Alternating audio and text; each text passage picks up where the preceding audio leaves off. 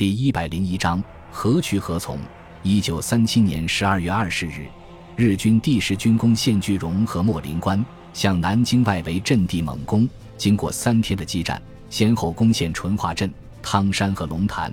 从二十四日起，集中优势兵力，在大炮和飞机的掩护下冲击南京各城门，并一度突入城内。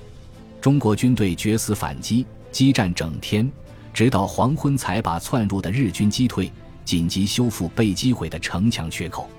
为了显示国民政府誓死保卫国都的决心，大本营把为数不多的空军战斗机全部派出，并且请求苏联援华航空支援队参与南京保卫战，与日军的陆军航空兵部队在南京上空展开激烈空战。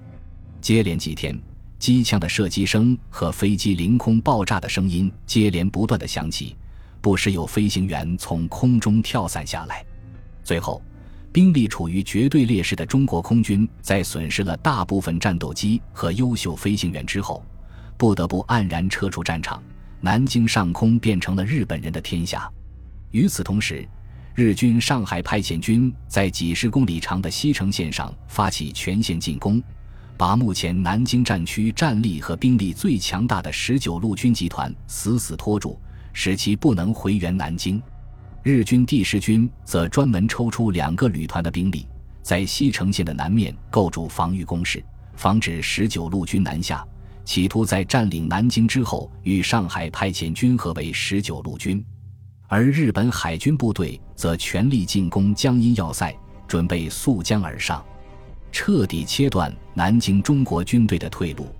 从芜湖防线撤退下来的十九路军主力部队，在河西城线守军会合后，总兵力接近十万人，弹药得到了一定程度的补充，再加上有坚固的工事为依托，面对上海派遣军的凶猛进攻，还能够做到游刃有余。但是，一旦南京失守，十九路军和南京的守军必将陷入四面受敌的境地，形势异常危险。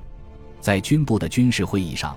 孙百里简单扼要地把目前的敌我形势介绍一遍，然后说道：“现在我们实际上有两条路可以走。第一，击溃日军第十军的牵制部队，跳出敌人的包围圈，撤回后方休整，择机再战；第二，撤退到南京，和卫戍司令部的部队会合，和他们共进退。”中午说道：“第二条路实际上是条死路，南京的外围阵地基本上已经全部失陷。”日军开始进攻市区，我们加入进去，也许能暂时把防线稳定住。但是日军上海派遣军也同样会逼近南京，最后的结果只能被敌人包围起来，无路可逃。李从文说道：“还是选择第一条路比较容易些。以我们现在的兵力，击溃其两个旅团应该问题不大。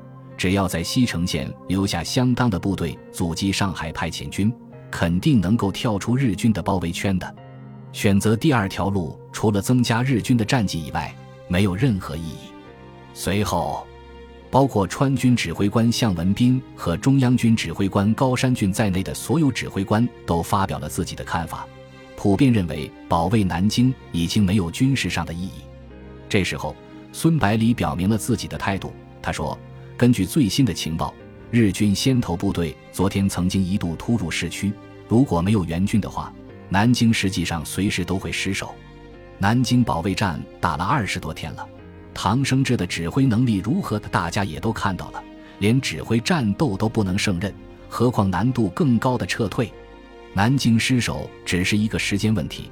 如果我们能够派出一个师的兵力，应该可以把时间稍微往后推，为军队和民众的撤退尽量争取多一点时间。大家不要忘了。全国最大的兵工厂金陵兵工厂就在南京，如果完好无损地落入日军手里，造成的损失就很难估量了。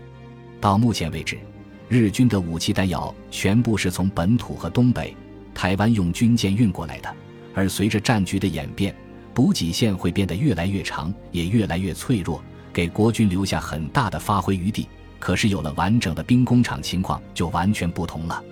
中午急忙说道。唐生智好歹也是行武出身的人，这一点应该想得到吧？有二十多天的时间，多大的工厂也搬完了，就是搬不完，总该炸得完吧？李从文摇头说道：“未必，此军为了表示与南京共存亡的决心，自上任伊始就把全部的船只都管制起来，不准任何人渡江。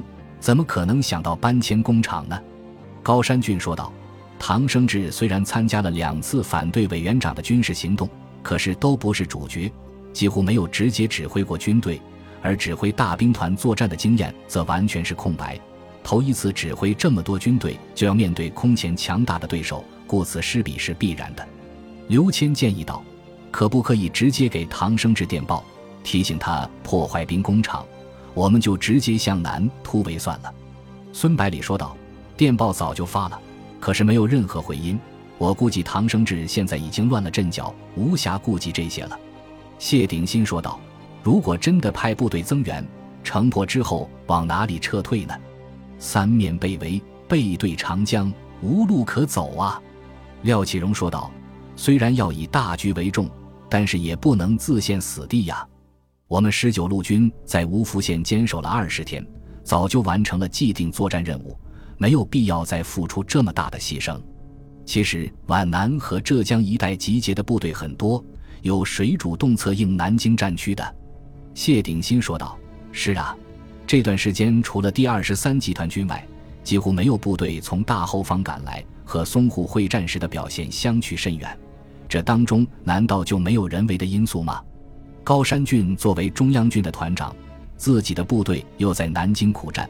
自然希望十九路军伸出援手，他说道：“国军在淞沪战场的溃败，不仅造成兵力上的巨大损失，对军队士气和作战意志的打击也是相当大的，所以才会出现这么多保存实力、消极避战的部队。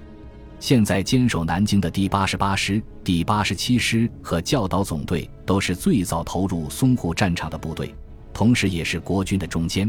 如果被日军歼灭的话，”对军民士气的打击是不可估量的，所以我希望十九路军出兵协防南京。我也知道这样做的话必将遭受更大的牺牲，所以我会率部作为前锋。说完之后，高山俊用期盼的目光注视着孙百里。